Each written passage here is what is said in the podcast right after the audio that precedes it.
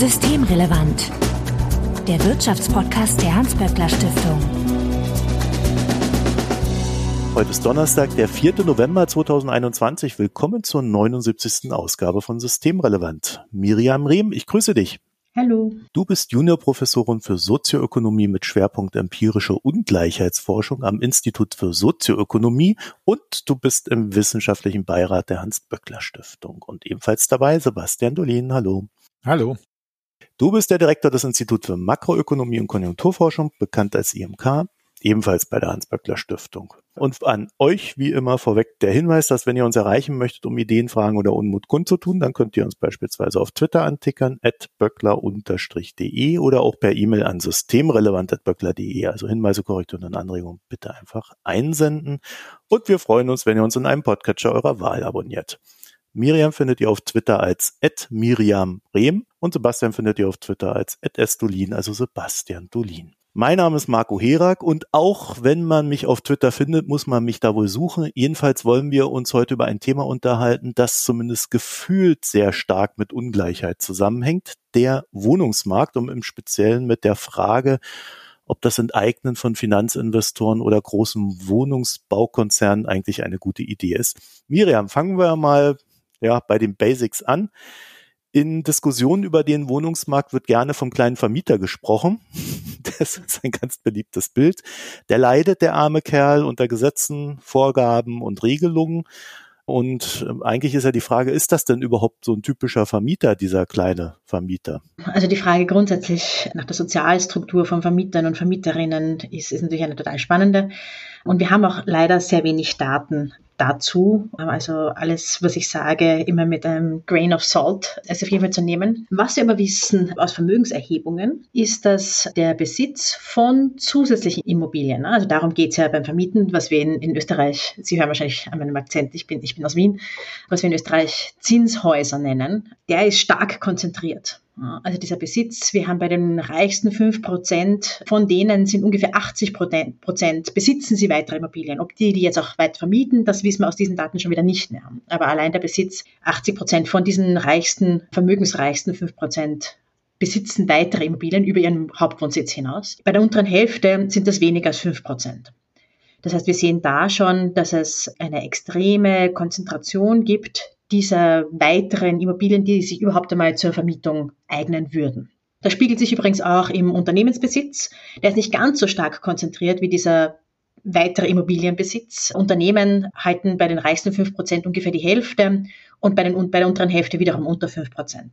Also das heißt, auch wenn dieser Immobilienbesitz, diese, diese Zinshäuser, diese, diese zu vermietenden Immobilien als Gesellschaften strukturiert sind, auch dann haben wir diese starke Konzentration. Bei Aktien das Gleiche. Also egal in welcher Form das gehalten wird, aus diesen Daten scheint es so, zumindestens aus diesen Mikrodaten, dass es, die sind von der Bundesbank erhoben, von der Europäischen Zentralbank äh, koordiniert, also wirklich inhaltlich über jeden Verdacht erhaben, sehen wir eine starke Konzentration des Immobilienbesitzes, des, des weiteren Immobilienbesitzes über den Hauptwohnsitz hinaus. Ich würde ganz gern kurz, weil wir auch über Enteignen gleich reden wollen und das ist ja so eine Berliner Spezialität, würde ich gerne darauf hinweisen, dass die die Wohnungsmarktstruktur in Berlin schon etwas andere ist als im Rest der Republik. Also im, im Rest der Republik, Deutschland insgesamt, einschließlich Berlin, da gehören tatsächlich die meisten vermieteten Wohnungen Privatpersonen oder Wohnungseigentümergesellschaften. Das muss jetzt auch nicht unbedingt der ganz kleine Vermieter sein. Das kann durchaus jemand sein, der zwei äh, Mietshäuser hat und dann davon auch ganz auskömmlich lebt.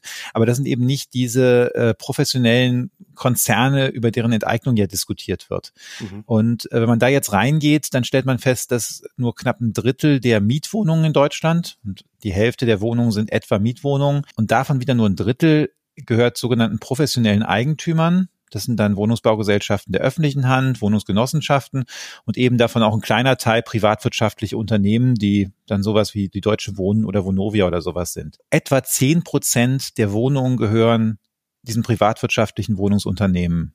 Also Unternehmen, die wirklich viele Wohnungen haben. Und in Berlin ist es deutlich mehr. Nur 40 Prozent gehören Privatpersonen und der ganze Rest sind ja große Unternehmen. Da sind ein paar öffentliche dabei, aber es sind eben auch so ein paar wie die Vonovia oder die Deutsche Wohnen, also so große Konzerne dabei oder große Unternehmen, die mehr als 10.000 Wohnungen haben. Und ich glaube, das erklärt so ein bisschen auch die unterschiedliche Debatte, die wir in Berlin haben im Vergleich zum Rest der Republik. Im Rest der Republik spielen diese privatwirtschaftlichen größeren Wohnungsunternehmen nur eine untergeordnete Rolle. Und in Berlin sind die eben schon ziemlich wichtig für, für den Wohnungsmarkt insgesamt. Ich finde es total wichtig, diese Unterscheidung zwischen einerseits Privatunternehmen, die die Wohnungen besitzen, andererseits Privatpersonen und, und eben diesen, diesen Unterschied innerhalb von Deutschland. Was man natürlich nicht vergessen darf, ist, dass wir im Endeffekt dann doch immer wieder Letzteigentümerinnen und Eigentümer haben. Ne? Und, und darauf beziehen sich die Daten im Household Finance and Consumption Survey, also die, die das nach Einkommen dann strukturieren können. Das ist überhaupt kein Widerspruch, sondern die Wahrscheinlichkeit, dass dann ähm, sowohl die Privat, das Privateigentum an weiterem Immobilienvermögen als auch eben der Unternehmensbesitz, der Aktienbesitz an, an solchen äh, Gesellschaften dann stark konzentriert ist am oberen Ende, würde ich sagen, ist hoch. Beziehungsweise was wir aus unseren Daten eben sehen, ist, dass sogar der Privatbesitz von weiteren Immobilien, die dann vermietet werden können, stark konzentriert ist am oberen Ende. Das ist auch ehrlich gesagt ja nicht besonders verwunderlich, wenn man davon ausgeht, dass weniger als die Hälfte der Deutschen ihren Hauptwohnsitz besitzt also wirklich ein Eigentum daran hat, dann sind es natürlich noch mal viel weniger, die, die eine Zweitwohnung haben, die sie vermieten können. Also auch im eigenen Bekanntenkreis, man kennt vielleicht noch relativ viele Leute, die, die das eine eigene Immobilie haben, wo sie drin wohnen. Aber wenn, wenn man dann überlegt, wen kennt man, der wirklich eine zweite Wohnung hat oder vielleicht noch ein Dutzend Wohnungen nebenbei hat, die er vermietet, das sind dann ja, ja doch viel, viel weniger. Und das sehen wir auch genau das in den Daten. Ne? Also der Besitz des Hauptwohnsitzes beginnt grob ab der Mitte in, in Deutschland. Der Besitz von weiteren Immobilien wird relevant erst bei den reichsten 20 Prozent und dann massiv bei den reichsten 5 Prozent. Wie ist denn das grundsätzlich grundsätzlich zu sehen. In dem Moment, wo jemand eine Immobilie hat, äh, kann man ja fast immer davon ausgehen, dass er zu den Vermögendereren in der Gesellschaft gehört. Ne? Also selbst wenn wir jetzt sagen, es gibt durchaus eine merkliche Anzahl an Personen, die halt eine äh, Immobilie hat oder Immobilien hat, die sie vermietet und halt äh, kein großer Konzern ist, da sind das doch schon auch Menschen, die zumindest zu einer gewissen Einkommensgruppe dann auch gehören und entsprechende Interessen haben. Ja, das schon, wobei man muss auch sagen, es gibt ein paar Leute, die vermieten, die nicht wahnsinnig reich sind. Also in, in Deutschland hat diese vermietete Eigentumswohnung zum Beispiel, das ist bei vielen Selbstständigen die Art der Alterssicherung. Also die gibt's, mhm. da gibt es schon viele, die haben eben nicht in die gesetzliche Rentenversicherung eingezahlt und die haben dann irgendwann eine, eine Eigentumswohnung gekauft, jenseits der, wo sie drin wohnen und vermieten die. Also das gibt es. Aber das ist ehrlich gesagt nicht das Gros der Wohnungen, die wir da vermieten.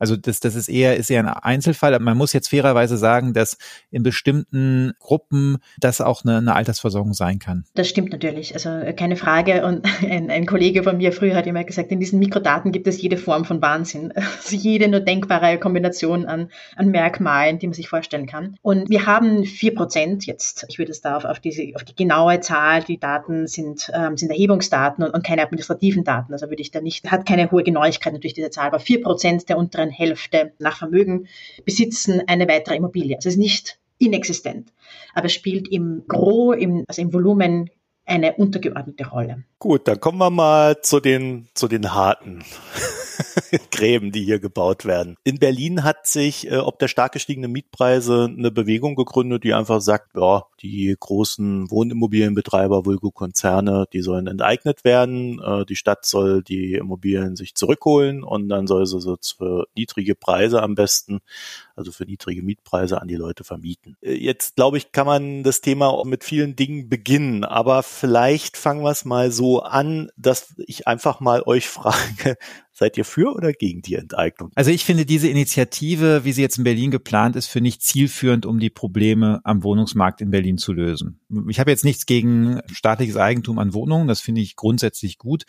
Aber ich glaube, dass man jetzt die Probleme, die wir da real haben, nicht so lösen kann. Miriam, unabhängig der Initiative da in Berlin, äh, die sich gegründet hat, bist du da offener oder eher gegen Enteignung? Enteignungen oder Staatsaneignungen oder wie auch immer man das Ganze nennen möchte? Also grundsätzlich als Ökonominnen und Ökonomen äh, denken wir ja in Alternativen. Und, und insofern ist die Frage nicht Enteignung ja oder nein, sondern was ist das Ziel, das wirtschaftspolitische Ziel und das politökonomische Ziel und wie kommen wir dorthin?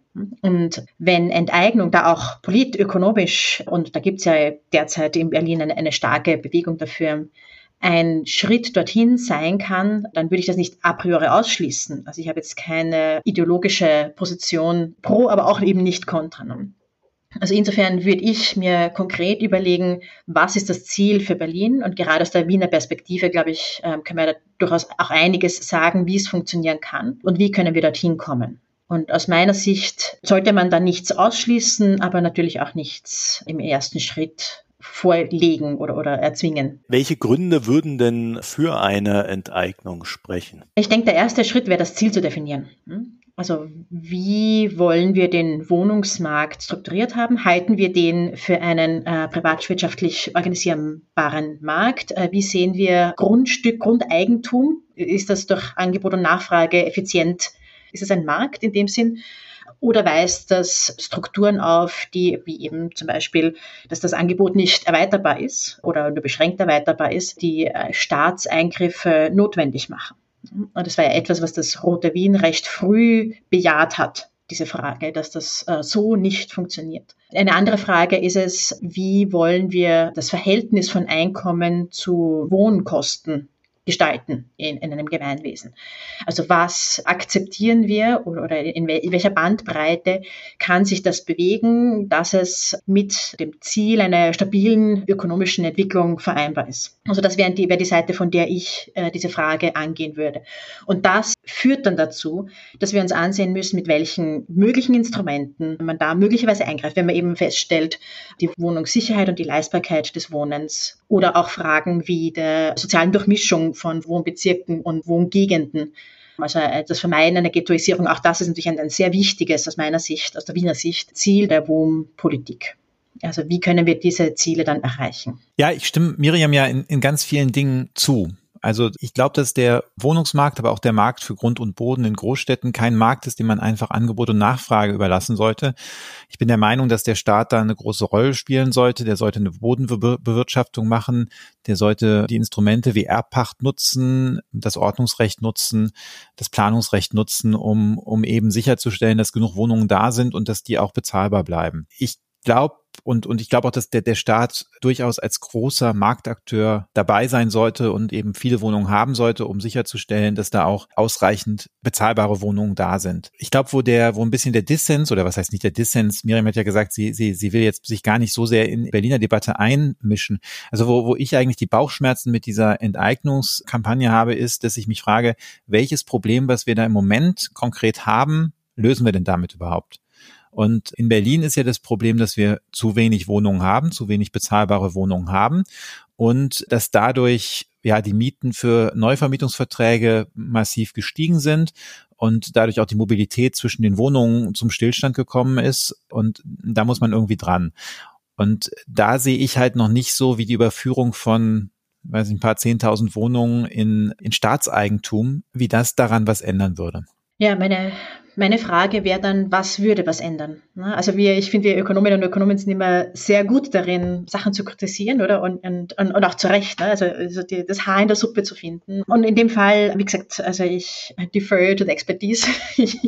also ich anerkenne Sebastians Expertise auf diesem, in dieser konkreten Frage absolut. Meine Frage, wie gesagt, aus der Wiener Perspektive wäre, wenn wir die Ziele teilen, und das scheint mir absolut der, der Fall zu sein, wie kommen wir dann dorthin? Und haben wir eine gangbare Alternative, die ebenfalls auf dem Tisch liegt? Nicht, dass ich jetzt deswegen damit sagen möchte, dass, dass die Enteignung eine, eine gangbare wäre, aber da gibt es immerhin eine, eine starke Bewegung, eine, eine politische, durchaus auch demokratisch legitimierte Bewegung, die das fordert. Ne? Wenn wir jetzt aus, aus ökonomischer Sicht sagen, das macht keinen Sinn, ist nicht die Alternative zu sagen, dann machen wir eben nichts aus, aus meiner Sicht. Ne? Und Politökonomisch wäre das ein bisschen meine Befürchtung. Echt? Ich glaube ja immer nicht, dass diese Sachen wirklich so, wenn man das eine nicht tut, dann tut man auch sonst nichts. Ist es nicht eher so, dass, da argumentierst du ja schon auch so gerade so ein bisschen darauf hin, äh, man braucht halt ein Maßnahmenpaket, ne? Und in diesem Maßnahmenpaket könnte dann Enteignung ein Thema sein, oder? Absolut. Kann es sein, muss aber absolut nicht. Aber ich bin ganz dabei, es braucht auf jeden Fall ein Maßnahmenpaket und ist auch das, was wir in, in Wien sehen, historisch wie auch derzeit. Da haben wir tatsächlich eine etwas unterschiedliche Einschätzung. Also ich, um das mal klarzustellen, ich habe überhaupt keine Sorgen, dass man das machen könnte. Gut, ich bin jetzt kein Jurist, aber so wie ich das gesehen habe und mit den Leuten, mit denen ich gesprochen habe, da ist es so, dass man, wenn man das gerne tun möchte und entsprechend entschädigen würde, dann könnte man wahrscheinlich diese Wohnung enteignen. Im Zweifel könnte man sie ja auch zum Marktwert kaufen. Ich weiß gar nicht, ob da die großen Wohnungsbaukonzerne was, was gegen hätten weil sie dann auf einmal doch relativ viel Gewinne realisieren könnten. Aber auf jeden Fall, das, das ist machbar und durch die Konstruktion der Schuldenbremse ist das auch finanzierbar, weil man könnte das über eine finanzielle Transaktion mit einer Kreditaufnahme finanzieren. Also da an der Praktikabilität, das jetzt zu tun, glaube ich, scheitert es gar nicht so sehr. Gleichzeitig würde wahrscheinlich ja, wenn man auch so sich anguckt, was, was in diesem Volksentscheid drinnen steht, wäre der erste Versuch nicht zum Marktwert zu enteignen, sondern doch darunter. Und das würde natürlich schon, glaube jahrelange Rechtsstreitigkeiten mit sich ziehen, mit auch tatsächlich hohen Risiken und auch hohen Verfahrenskosten für das Land Berlin. Und wie ich die Berliner Verwaltung kenne und auch, auch, auch die politische Klasse in Berlin, würde ich befürchten, dass da so viel Kräfte gebunden sind mit so einem Verfahren über eine lange Zeit, dass eben gerade die Dinge, die passieren müssten, nicht passieren werden. Und das, aus, aus meiner Sicht müsste einfach mehr gebaut werden und müsste auch vor allem öffentlich mehr gebaut werden. Und da äh, ein bisschen anders als du, Miriam, du, du siehst es im Grunde als, wenn ich mal so sage, als ein Window of Opportunity, um jetzt politisch auf dieses Problem hinzuweisen und dann was zu tun und Maßnahmenpaket auf den Weg zu bringen. Ich würde eher befürchten, aber meine, das ist ja jetzt auch eine reine hypothetische Diskussion. Ich weiß ja auch nicht, wie das dann wirklich passiert. Aber ich würde befürchten, dass es da in gewisser Weise ein Entweder-Oder gibt, weil es einen, ja, eine Konkurrenz um politische Aufmerksamkeit der Entscheidungsträgerinnen und Träger und der Verwaltungskapazitäten gibt. Ja, das ist eine politische Einschätzung, die für mich ganz schwer zu treffen ist. Und wie du, wie du sagst, Marco, es braucht ein, ein Maßnahmenpaket. Und, und ähm, Sebastian, ich glaube, da sind wir uns ja auch einig. Ich würde über absolut nicht in Abrede stellen, dass man bauen muss. Das war der große Fehler, den Wien ja gemacht hat, dass es zehn Jahre lang keine Gemeinde Bauten gebaut hat, Anfang der 2000er. Das ist inzwischen wieder besser geworden. Sozialer Wohnbau äh, mit den Genossenschaften ist natürlich immer weiter gelaufen. Aber das ist ein massives Problem, nicht zu bauen. Aber gerade wenn es darum geht, dass die Ressourcen gebunden sind und beschränkt sind und, und, möglicherweise auch die technischen Fähigkeiten erst aufgebaut werden müssen. Ich Bauen ist ein extrem komplizierter Prozess. Es ist ein, eine massive Frage, also die große restringierende Faktor, der Flaschenhals, in Wien jedenfalls äh, beim sozialen Wohnbau, sind die Grundstückspreise. Und das, obwohl Wien im Vergleich zu, anderen Städten ja immerhin äh, recht lange eine, eine vorausschauende Grundpolitik betrieben hat. Und dennoch äh, gibt es massive Probleme und ist der Haupttreiber beim sozialen Wohnbau die Grundkosten. Und auch dann, das Bauen selber ist einfach ein enorm Mikromanagement-intensiver Prozess. Ich bin selber natürlich keine Expertin, aber was wir hören aus der Wiener Verwaltung, ist, dass es ein extremes Mikromanagement braucht. Und, wahrscheinlich kennen das viele aus irgendwie eigenen Erfahrungen, sei es in Mietwohnungen oder in Eigentum, irgendwie, wenn Handwerker, Handwerkerinnen im Haus sind, man muss wirklich einfach da sein und dahinter sein und bei jedem Schritt ähm, bei jedem Schritt aufpassen und, und urgieren und irgendwie neue Termine ausmachen. Und genauso ist es natürlich im Großen. Und insofern bin ich nicht ganz überzeugt, wenn schon Enteignen nicht zugetraut wird, wieso man dann Bauen zutraut. Ich glaube nicht, dass das weniger ressourcenintensiv oder weniger kompliziert im, im verwaltungstechnischen, weniger Ressourcen bindet im verwaltungstechnischen Ablauf. Wiederum, natürlich kein Widerspruch, aber, aber nur einfach nur ein, ein Punkt, dass man das aufbauen muss auf beiden Seiten. Ja, da würde ich aber sagen, dass tatsächlich Berlin, was das Bauen von Wohnungen angeht, mit den landeseigenen Wohnungsbaugesellschaften, das schon einigermaßen hinbekommt. Also der Planungsprozess, da, da hapert's oft. Und wir müssen auch mal ganz ehrlich sagen, wir haben, wir haben schon an einigen Stellen in Berlin diese Einstellung not in my backyard. Also dass die Leute eben eigentlich in ihrem Kiez nicht gebaut haben möchten. Da gibt's auch aus meiner Sicht sehr absurde ja, Ideen, wenn man auf Diskussionen ist, die einem dann erzählen, ja, wir wollen, dass hier nicht gebaut wird, weil wenn jetzt hier gebaut wird, dann entstehen Jobs und äh, dann wird das hier teurer zu wohnen und außerdem verändert sich der Kiez. Und damit äh, kämpft man natürlich. Das ist eher das größere Problem. Und klar, die Frage ist schon, wie beschleunigen wir das jetzt? Und da, da ist einfach zu wenig passiert. Aber ja, da jetzt meine persönliche Beobachtung wäre, dass da auch einige der Entscheidungsträgerinnen und Entscheidungsträger eigentlich nicht so gerne bauen wollen. Und das ist natürlich ein massives Problem. Also wenn, wenn das nicht gewünscht wird, dann ist es ein zentraler Teil eines Maßnahmenpakets, das herausfällt. Ich meine, in, in Wien gibt es natürlich ganz stark diese BürgerInnenbeteiligungen sind irrsinnig schwierig, überhaupt keine Frage. Und, und regelmäßig, ähm, dass man, dass man da äh, in Sackgassen läuft mit Projekten. Auch wenn das äh, in, in den meisten Fällen dann meines Wissens doch überwunden werden kann. Aber es ist verzögernd und natürlich immer dann für die äh, Viabilität von, von Projekten sehr problematisch. Ähm, aber der andere Teil von Maßnahmenprojekten, äh, den du da ansprichst, Sebastian, sind natürlich äh, in Wien die Miet Zinsbegrenzungen, äh, der Kündigungsschutz, also äh, wo das dann eben nur beschränkt Auswirkungen hat, wenn neu gebaut wird und haben kann. Also wo es diese Gentrification, die wir ja in New York zum Beispiel mit seinem eigenen Leib erlebt, wie massiv das ist und, und was das für, für, für enorme Auswirkungen hat auf, auf die Struktur von Stadtgebieten, wenn das zu sehr dem freien Markt überlassen wird und nicht sichergestellt ist, dass die Leute in ihrer Umgebung wohnen bleiben können, wenn es eine, eine Aufwertung gibt der Gegend. Also das ist ein massives Problem, da, da bin ich ganz, ich weiß nicht, bei dir, Sebastian, oder bei den EntscheidungsträgerInnen, wenn, wenn das nicht sichergestellt ist. Ja, ich meine, wir haben natürlich auch so einen gewissen Schutz. Wir haben ja auch Begrenzungen Begrenzung der Mietsteigerungen in Deutschland und äh, wir haben einen gewissen Kündigungsschutz. Aber es kommt dann halt doch irgendwann vor, dass jemand, weiß ich nicht, ein Kind kriegt, heiraten möchte, vielleicht die Kinder ausziehen, man eine kleinere Wohnung nehmen möchte, vielleicht trennt man sich vom Partner, von der Partnerin und ähm, dann ist halt die Situation, wo man dann oft nicht mehr im gleichen Kiez eine neue Wohnung findet. Die Frage ist, ob wirklich dann die Konsequenz ist, dass man sagt, naja, also wir bauen jetzt eben nicht, sondern wir quasi konservieren dieses Viertel im Zustand von 1990 und äh, da darf auch keiner hinziehen. Aber man muss einfach sagen, es gibt ein paar Menschen, die, wo man den Eindruck hat, dass das am Ende das ist, was sie gerne hätten. Ja, ich meine, in Wien ist der Kündigungsschutz natürlich schon auch sehr stark. Also wir haben ja die Weitergabe im Verwandtenkreis, äh, also jedenfalls in direkten Linie auch von Gemeindewohnungen, aber halt auch von Genossenschaftswohnungen, also über den Tod hinaus, dass diese Wohnungen erhalten bleiben mit eben sehr niedrigen Mieten. Und natürlich auch eine, eine rigorose Mietbeschränkung äh, mit Richtwertzinsen und, und Aufschlägen, die gesetzlich festgelegt sind.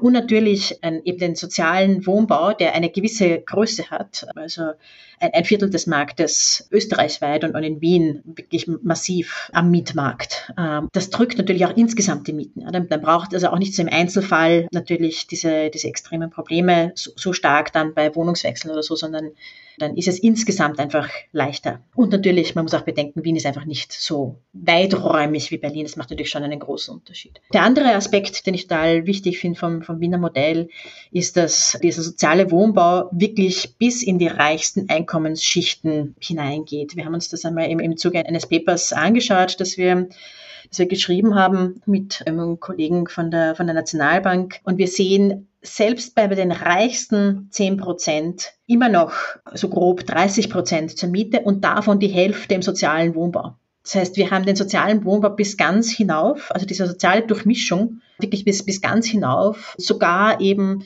in Gemeindewohnungen noch. Das ist wirklich, glaube ich, ein, ein großer Unterschied zur Wohnbaupolitik in, in vielen anderen Städten, wo die soziale Treffsicherheit stärker im, im Vordergrund steht hat sich Wien da, glaube ich, recht bewusst entschieden, die, die Durchmischung in den Vordergrund zu stellen, um eben es möglich zu machen, dass ein Interesse von Hocheinkommensgruppen besteht, den, den sozialen Wohnbau wohnlich weiterhin zu lassen und, und damit natürlich auch Mietbegrenzungen und also über die Gemeinnützigkeit natürlich auch, auch die Begrenzung der Kostensteigerungen gesetzlich weiter fortzuschreiben. Ich glaube, das ist ein wichtiger Punkt und das ist auch der Grund, warum ich glaube, wir haben da früher mal drüber geredet, Marco hier, wir, äh, Tom Krebs und ich haben ja vor ja einiger Zeit mal ein Papier zum öffentlichen Wohnungsbau in Deutschland geschrieben und mhm. wie der Bund da da nachhelfen könnte. Und äh, wir machen da die Unterscheidung zwischen sozialem Wohnungsbau, der wie in Deutschland eben dafür ist, dass Menschen mit geringen Einkommen da einziehen können und öffentlichem Wohnungsbau, der eben auch im Sinne der Gestaltung der Durchmischung nicht auf bestimmte Einkommensgruppen beschränkt ist. Also da, da kann man durchaus dann bestimmte Wohnungen auch für bestimmte Einkommensgruppen oder bestimmte Zahl von Wohnungen. Man sollte vielleicht nicht die Wohnungen speziell reservieren, aber bestimmte Zahl von Wohnungen für Menschen mit geringen Einkommen reservieren. Aber die Idee ist eben schon, dass man auch tatsächlich bis in die oberen Einkommenssegmente hinein Wohnungen anbietet und dass man das auch so großflächig macht, dass es einen Einfluss auf das Marktergebnis haben kann. Heißt das dann, dass ich mit einem hohen Einkommen in eine Sozialwohnung reinziehe oder wie muss ich mir das Nee, das heißt, dass es, dass es Wohnungen gibt, die einen, ja, jetzt keinen Luxusstandard haben, die einen vernünftigen Preis haben und wo du einziehen kannst.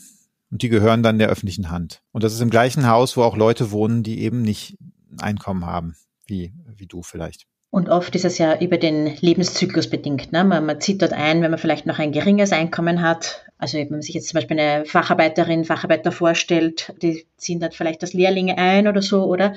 Aber es gibt eben keine regelmäßigen Einkommensüberprüfungen. Das heißt, sie werden nicht aus diesen Wohnungen rausgeschmissen, wenn sich dann eben das, das Einkommen über den Lebenszyklus erhöht. Ne? Und gerade bei den Gemeindewohnungen, jetzt zum Beispiel in Wien, ist es ja auch möglich, Gemeindewohnungen zu tauschen. Das heißt, man fällt auch nicht heraus, wenn man dann zum Beispiel Kinder bekommt oder eine Familie gründet und mehr Wohnraum braucht. Oder fällt nicht notwendigerweise heraus.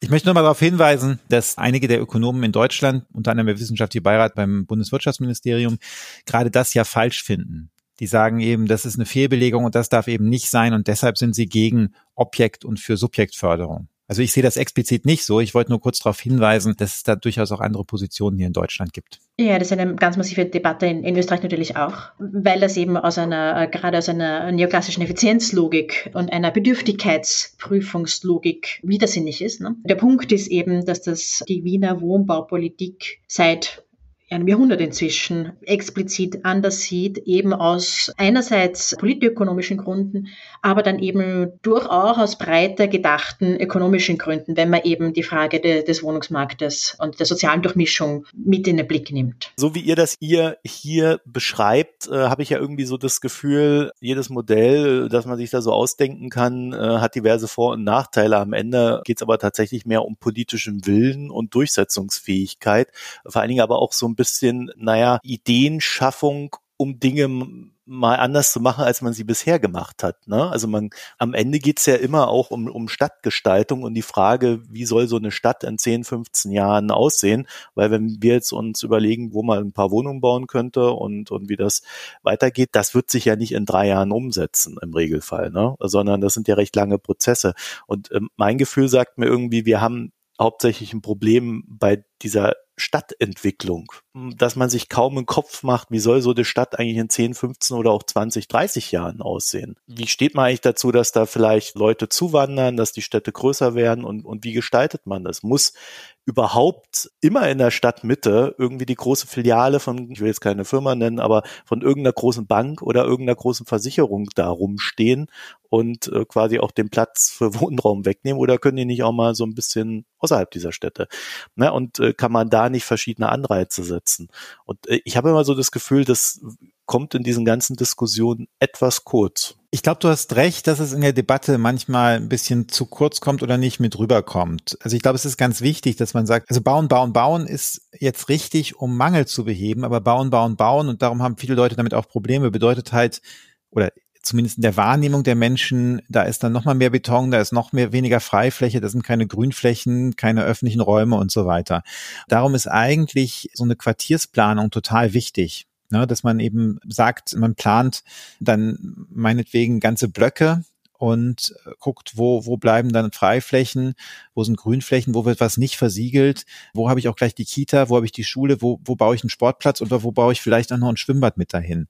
Das hat man in Hamburg jetzt auch stärker versucht äh, dass man quasi Konzeptvergabe macht, dass, dass wenn dann geplant werden muss, dann, dann muss da eben ein, ein Gesamtkonzept sein. In Berlin hat man es an einigen Stellen auch versucht, aber das ist natürlich wirklich noch nicht, noch nicht so weit gediehen. Und da muss man aber auch sagen, dass es natürlich für einen öffentlichen Bauherrn jetzt einfacher ist, diese Dinge mitzuplanen und mitzudenken. Klar, Private können das im Prinzip auch machen, aber Private äh, bauen dann oft nicht in so, so großem Maßstab und außerdem haben die natürlich immer noch einen ganz anderen Anreiz, ich sage jetzt mal, die Gemeinflächen möglichst klein zu halten, weil sie dann mehr Luxusflächen bebauen und verkaufen können. Und äh, das ist aus meiner Sicht auch ein Argument für, für eben öffentlichen Wohnungsbau. Dem, dem stimme ich voll zu. Und, und das ist auch etwas, was wir, was wir in Wien ganz stark sehen. Also, dass diese Betonung der, der Gemeinschaftsflächen ähm, sowohl indoor als auch outdoor äh, im sozialen Wohnbau extrem gut funktioniert. Und was ich dann noch ergänzen würde, ist, dass es natürlich für die öffentliche Hand leichter ist, jetzt gerade wenn man aus dem ökologischen Gesichtspunkt, also Deutschland hat ohnehin weniger Problem als Österreich,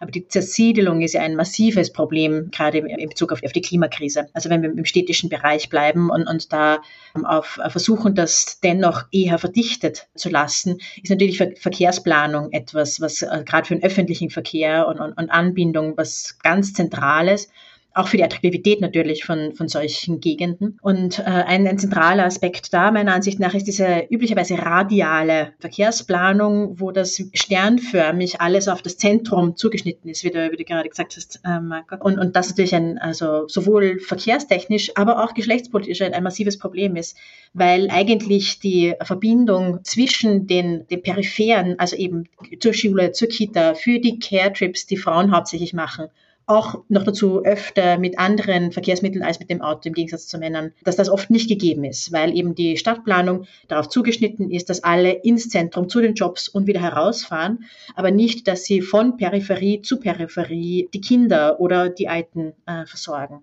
Und das ist eben etwas, was die öffentliche Hand mit ihrer Stadtplanung, mit der Bauplanung und mit der Verkehrsplanung integriert natürlich lösen kann, während des Privaten, äh, ich meine, a priori unmöglich ist, diese, diese Aspekte einzubeziehen. Ich glaube, du hast da gerade auch einen ganz wichtigen Punkt nochmal angesprochen. Wir haben auch den Klimawandel und äh, wir haben ja diesen Sommer in den Städten gesehen, dass Klimawandel bedeutet, wenn da so schwallartig Regen runterkommt, ja, also hier in Köln zum Beispiel, dann fahren auf einmal die ganzen äh, Straßenbahnen nicht mehr, weil die durch irgendwie so kleine Tunnel durch müssen und da sammelt sich dann das Wasser. Nur mal als ganz plumpes Beispiel, was da so passieren kann. Und dann gab es auch tatsächlich mehrere Recherchen, die dann so nahegelegt haben, dass äh, in der Stadtplanung der Klimawandel eigentlich naja, bisher noch gar nicht berücksichtigt wurde, aber dann demnächst mal aufploppen wird, wenn vermehrt solche Probleme auftauchen. Nun könnte man natürlich sagen, das heißt, die Probleme werden jetzt noch größer in der Stadtplanung und im, im Stadtausbau. Man könnte aber natürlich auch andersherum rangehen und sagen, das ermöglicht uns ja vielleicht auch, die Stadtplanung dann tatsächlich mal neu zu denken. Ja, wobei man jetzt fairerweise dazu sagen muss, dass das ja nicht nur ein städtisches Problem ist, dass man noch nicht sich richtig eingestellt hat auf das, was mit dem Klimawandel passiert. Also wenn ich mich jetzt an diese Überschwemmungen, die wir hier hatten in Nordrhein-Westfalen erinnere, die waren ja ausnahmsweise mal nicht im Stadtgebiet, ne, sondern die waren ja im Grunde eher in dörflichen Strukturen. Das ist richtig, ja. Und was ich da aus dem Klimawandel-Aspekt noch ergänzen will, eine Sache ist natürlich dann die Mitigation und die Frage, wie gehen wir mit den Folgen des Klimawandels um. Aber eine ganz zentrale Treiber, Mittreiber des Klimawandels, und jetzt werden wir es irgendwie beschränken auf den CO2-Ausstoß, ist natürlich Heizen. Und das ist etwas, was sich im verdichteten städtischen Bereich natürlich deutlich besser mit Retrofitting, mit Dämmen, mit grüner Heiztechnologie deutlich leichter lösen lässt oder zumindest es wahrscheinlich effizienter ist, das zu lösen, als in einem sehr stark zersiedelten Bereich, ohne da jetzt irgendwie äh, werten zu wollen. Aber das ist auf jeden Fall eine Aufgabe für die öffentliche Hand, da im Wohnbau eine, eine tragende Rolle mit einzunehmen und ich meine durchaus auch Immobilieneigentümer, Eigentümerinnen mit in die Pflicht zu nehmen, dass eben Heizen als ein, ein, ein zentraler Ausstoff von Schadstoffen und damit Treiber des Klimawandels hintangehalten wird. Jetzt würde ich zum Ende hin mal sagen, alles, was wir jetzt besprochen haben, ich glaube, viele Probleme sind recht gut lösbar in irgendeiner Form. Es wird allerdings auch eine gewisse Zeit dauern. Vor allen Dingen aber kostet es auch Geld. da ist ja dann immer die Frage, woher soll denn dieses Geld kommen? Vor allen Dingen gerade dann, wenn man sagt, man möchte die Mieterinnen und Mieter eigentlich nicht noch mehr belasten. Das heißt ja dann doch eigentlich, dass die öffentliche Hand dieses Geld beschaffen müsste. Ne? Ja, aber das ist ja kein Problem. Also gerade wenn es darum geht, neuen Kapitalstock zu schaffen oder selbst Wohnungen zu kaufen, dafür kann man ja problemlos einen Kredit aufnehmen. Und jetzt wird ja gerne gesagt, äh, ja, aber dann kann man auch keine niedrigeren Mieten anbieten als die privaten Wohnungsbauunternehmen, weil man muss ja den Schuldendienst zahlen.